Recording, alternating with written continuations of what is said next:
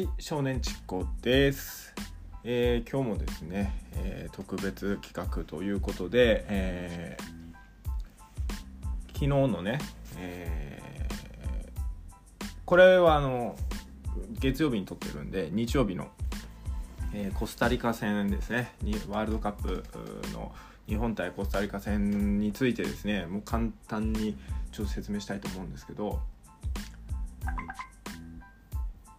ひどいですね。ひどい。本当にひどい。ひどいの一言です。あのーまあもう詳細はもうすごい分析いろんな人やってるんであのーまあ本田さんとかレオダさんの話をね、えー皆さん聞いてほしいんですけれども僕はやっぱりこう一つうまあメンタルの問題がでかすぎかなと思っていてえーっと勝ちに行かなければ引き分けにならないんですよ。き分けにしようと思うと大体負けるんですよ。それはなぜかっていうと引いちゃあの相手が攻めてくるからですよ。だって相手は絶対そのカウンター一発狙ったのはもう間違いなくて隙を見て要は日本に日本がドイツに仕掛けた技を彼らはやったんですよ。同じことを。シンプルに。ただブロックの作り方はちょっと違うんですよ。あの完全に引いていてでその後半になってまあ落ちてきたところで、えードタバタなったところで一撃狙いましょうっていう狙い通りに多分進んでいてまあなんかその通りにやっちゃったなっていう感じなんですよね。だからまあドイツ戦と逆のことをされたっていうただそれだけでございますと。もうすごいシンプルな話なので、えーまあこれ以上言うことはないんですけど、うん、それにしてもひどいでしょうと。言うてもと。というのとターンオーバーするんだったらあのそのオリンピックの時を思い出してくださいと。オリンピックの時に結局吉田麻也と遠藤が疲れ果ててスペイン戦負けてるんですよ。ってことはですよ本当に温存すべきなの誰かって言ったら、まあ、遠藤は体力あるからいいんですけど吉田麻也なんですよ。彼疲れてくると決断力というか判断力がめちゃくちゃ鈍るので、えー彼を休ませないといけないんですよ。だドイツ戦はうまくいった理由っていうのは吉田麻也が疲れてないからですよ。シンプルに。で暑い多分鎌田とかもその疲れてんですよね。というか多分気候が合わないかなんかで、えーなんか調子がすごい悪いんですよ。だから体調を崩してるんだと思うんですよね。なんかあとメンタル面でちょっと気負いすぎてるとかなんかあってあんまりちょっとメンタルが良くないのかなと思っていてだから本当は第2戦ってあの中央を変えてないんだけど中央変えちゃってよかったんですよ。でえーっとまあちょっとリスクはあるんですけど、まあ、森田出して、まあ、あれだけ攻められて攻めボール保持できるんだったら別に守備的リスクないんですよね。いろんな人言ってましたけど。だからそれこそみんなやっぱり言ってるように柴崎せっかく飛び道具で連れてきたんだから柴崎を使い、えー森田を使いでもう最初から伊藤を使ってそんなに守備守備的に行くんだったらでおじさん30オーバーの人たちは全部あのスペイン戦で使うために温存しておいて、えー若い力に期待みたいなやり方で、まあ、やりましょうと。でまあその左を相馬にしたのはいいんですけど多分三笘使って相馬でもよかったのかなって結局相馬多分前半いきなり出てたっていうよりはそのジョーカー的に使ってんですよね。でフリーキックもやっぱねあんま上手くないんですよ。というか上手い人誰もいなくて。うーんだから飛び道具がない中で戦ってるんだったらセンターを全部その、まあ、変えてしまっていやまあ本当にターンオーバーするなんですよ。なんだけどやっぱりターンオーバーすべきではなかったよねっていうのが結論で。まあ、スペイン戦を捨て試合にした方が楽だったっていう。まあだからドイツに勝てると思ってないんですよ。そもそも。だからドイツに勝ったらラッキーでってなっちゃってて。だからスペイン戦で戦うって前提でやってるからなってるんですよ。だけどドイツに勝ったんだったらコスタリカ戦を確実に勝った方がスペイン戦捨てましょうっていう判断でいいと思うんですよね。シンプルに。だってその方がお互いにとって傷つかないんですよ。このままいくと何が起こるかっていうとスペインガチできますから。削られますよ。危ない。もうめちゃめちゃ総力戦でものすごい消耗するんですよ。でまあまあそれはよいいとしてまあ3戦目でね今回の久保を使う全く使ってないのは まあ久保スペイン戦で絶対久保をねもうあのキャブそれこそ大空翼のように使いたいともう意思の表れなので、まあ、どこで使うかよく分かんないですけど。左で使うのか真ん中で使うのかまあ鎌田は多分出ないと思います。3戦目は。ほん3戦目出ないっていうかちょっと調子が悪すぎるんでで出せない。もしくはうん浅野と久保の2トップにしてっていうかね、まあ、ありえるかもしれないですけど。で意外と南野が好調になってきたので南野をもっと使っていいと思います。逆に。あの三笘と南野はすごくコンビネーションがいいのであの狭いゾーンで戦えって言ったら多分南野勝つんですよ。きっと。で本当はコスタリカ戦はうん多分鎌田より南野の南野の方が良かった。あのああいう相手にこそ南野が効くんですよ。ああいう狭いところであの崩さなきゃいけないコンビネーションで崩さなきゃいけないって時にこちょこちょこちょこちょやってくれる人がいるともうボロボロになるんでそれをねで本当はあのジーコの格言っていうかブラジルの格言でジーコが昔言ってたことがあって勝ってるチームはいじるなっていうのがあるんですよ。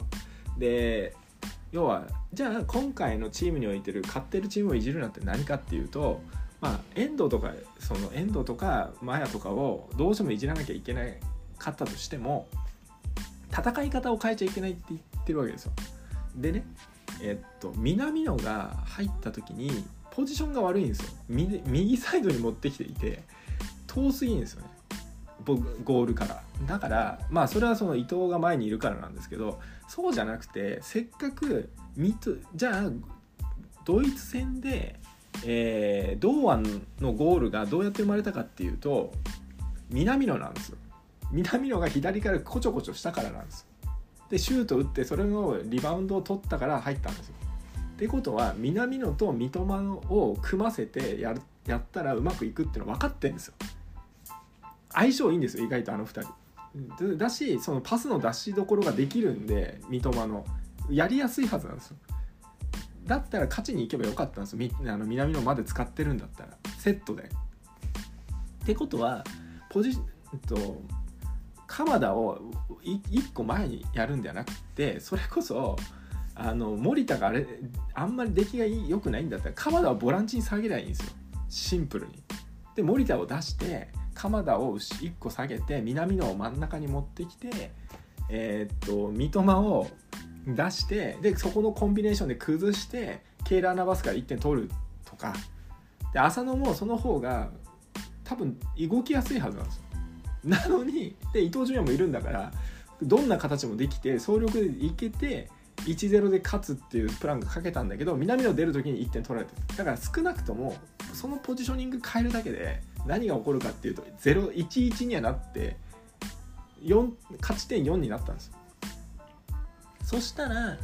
何がで勝ち点4になってるから何が起こったかっていうとえー、っとスペインも4でしょ？で日本も4でしょ？でドイツが3でしょ？あのドイツドイツがあの1でしょ？ってことはでコスタリカが、まあ、敗退決まるわけじゃない。あのはい1でしょ？でそしたらどうすどうなるかっていうとスペインと日本はえー、っと引き分ければいいんですよ。そしたら勝ち点55になってでドイツはえっと4しか取れないしコスタリコスタリカは勝ちに来なきゃいけないから勝てっていうか勝てないんですよそうなると。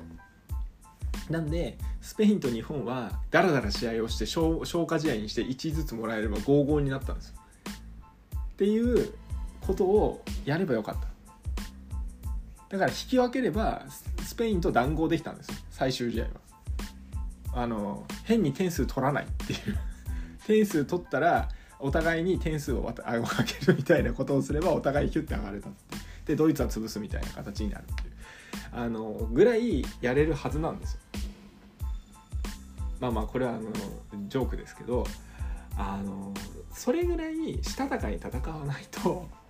勝てないですよ。世界級って世界トップレベルと戦ってんだから。だって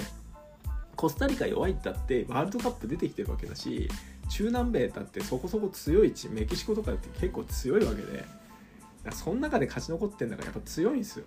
言うても。日本より格下だなんておかしいです。FIFA ランキングだけなんて当てになんないですから。常に全力で戦わなきゃいけないんですよ日本は。ね、で誰かがあの先の対戦でねそのパールハーバーやった後にミッドウェー回戦でボコられたって話をまさにしていて昔から変わってないとこれも日本人の気質だって言って言ってるんですよ。で勝って兜の尾を締めようってみんな言ってるわけですよ昔から格言として。なぜやらないかっていうことでまああのね、えー、もっとみんな頑張ろうねっていうことでえー、そんなねいいことが起きたら必ず悪いことが起きますよと。そのリスクをどこまで減らせますかというところでですねまあこれが実力だと思って最後の、えー、3戦目ですねスペインも勝たなければあのー、確実に上がれるっていう保証はない状態なので、えー、まあまあ得失点差があるからね大丈夫なんですけどまあ言うても彼らは絶対勝ちに来るんで、え、それをね、え、どれだけ防げるのか。っていうところで、えー、ドイツ戦でね点数を決めたあとかあ選手とかです、えー、とモラタとかもすごい凄まじい攻撃力持ってるし、えー、とすごいシュート打った7番とかね、えー、すごかったし、えー、とにかくね、あの圧倒的に格上なんで、えー、と下手すりゃねまた7-0なんてことが起こるかもしれないしそれぐらい覚悟を持ってね僕らは試合を見なければいけないのかなと思いながらあ反省会というところで、えー、本日の少年地高のマンデーホビーナイトは、えー、2つですね、えー、続けて、えー、放送ということになりました。ということで、えー、21時からのレギュラーに続いてですね、え、10時からのこの放送、え、短いんですけれども、え、楽しんでいただけたでしょうかということで次回はですね、えー、本当はレギュラーの来週なんですけど12月1日、えー、対スペイン戦っていうのが、まあえっと、12月2日の朝ですね4時からということなので、えー、多分2日に、え、お通夜のような形で言うのかあそれとも「お決勝行ったラッキー!」とかっていう感じで言うのか分かりませんが、え、皆さん、えー、12月2日の放送を楽しみにお待ちくださいということで、えー、少年チコでした。では皆さんおやすみなさい。